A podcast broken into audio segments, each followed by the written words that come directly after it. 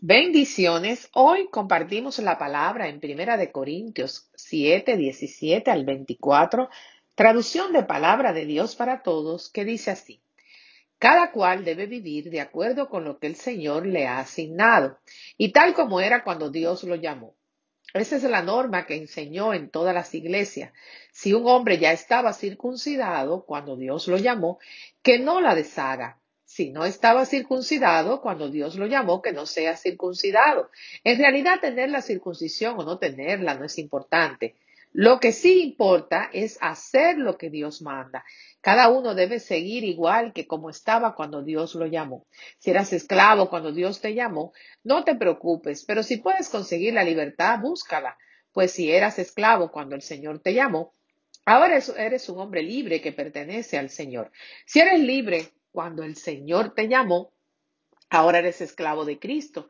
Dios ha pagado un precio por ustedes, así que no sean esclavos de nadie. Hermanos, en esta nueva vida con Dios, cada uno de ustedes debe seguir en la condición que estaba cuando fue llamado.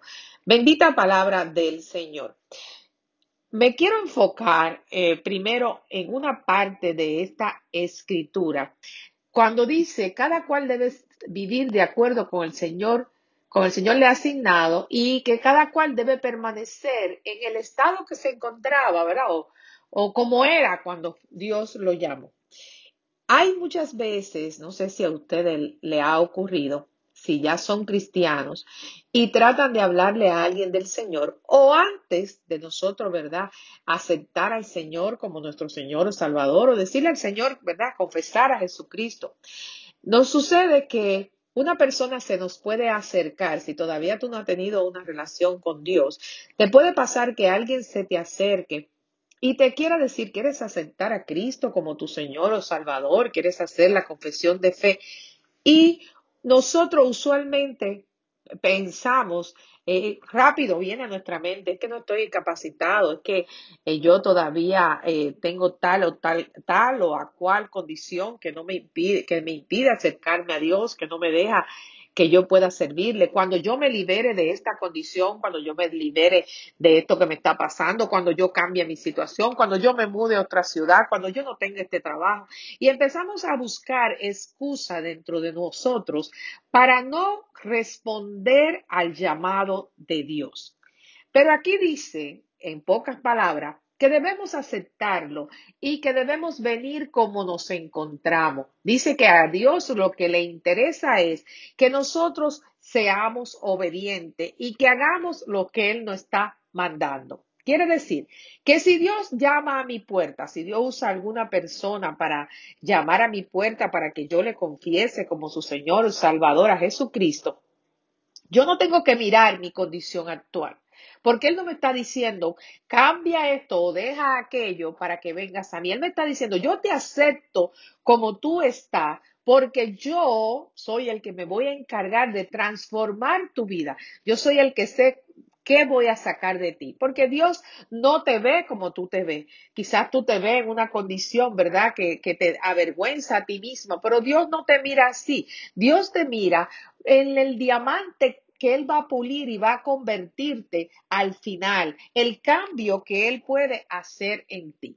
Aquí está hablando, yo te la puse, ¿verdad? Desde esa perspectiva, pero también está la perspectiva del que ya conoce, del que ya ha venido y ha respondido al llamado. Y una vez tiene el llamado, trata de hacer cambios en su vida por sí mismo, sin permitir que sea el Espíritu Santo el que produzca esos cambios en él o en ella. Entonces el Señor le dice, yo lo que quiero es que tú me obedezcas. ¿Por qué?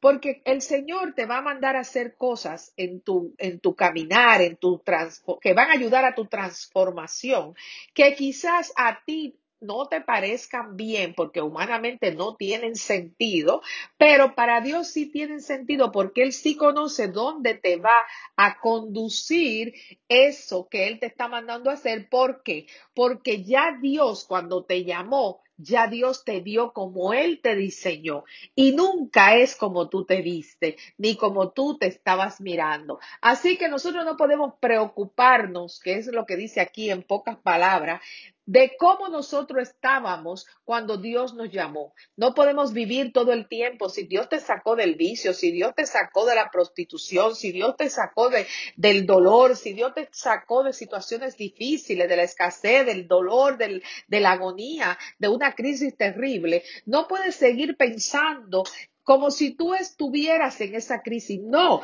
ya Dios te sacó de allí. Ya Él te llamó así y eso está ahí en tu vida. Eso existe. Eso es real. ¿Por qué? Porque eso es tu testimonio. Mira, así yo fui, así yo estuve, de aquí Dios me sacó. Hay gente que no te va a querer cambiar el nombre, que te va a identificar como tú eras cuando Dios te llamó.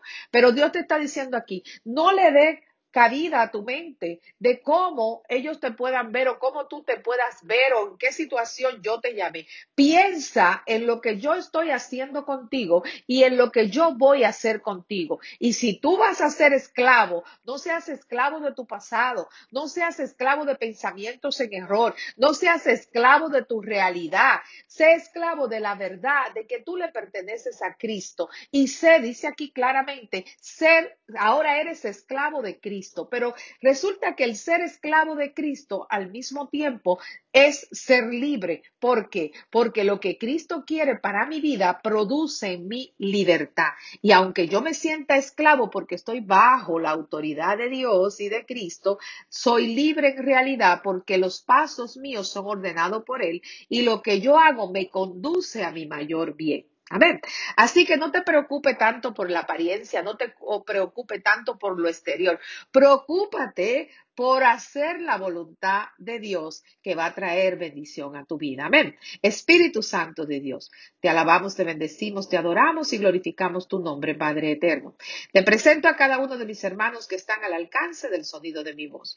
Yo te pido, Señor eterno, que seas tú glorificándote en nuestra vida de manera especial, que seas tú produciendo en nosotros, Señor, los cambios necesarios, Padre amado. Ayúdanos, Señor, a permanecer tranquilo, a ser obediente a tu voz, a ser obediente a tu palabra. Señor, que seamos esclavo tuyo, mi Cristo, porque en ti hay libertad. Señor, glorifícate en la vida de cada uno de nosotros. Llévate todo sentimiento de rechazo, todo sentimiento de tristeza, todo sentimiento que nos quiera hacer volver atrás y crea en nosotros un corazón nuevo, agradable a ti, en el nombre poderoso de Jesús. Amén y amén. Visítanos en compartiendolafe.org. Si este audio ha sido de bendición a tu vida, te invito a que lo compartas y que juntos llenemos la tierra de fe en el nombre poderoso de Jesús. Amén y amén.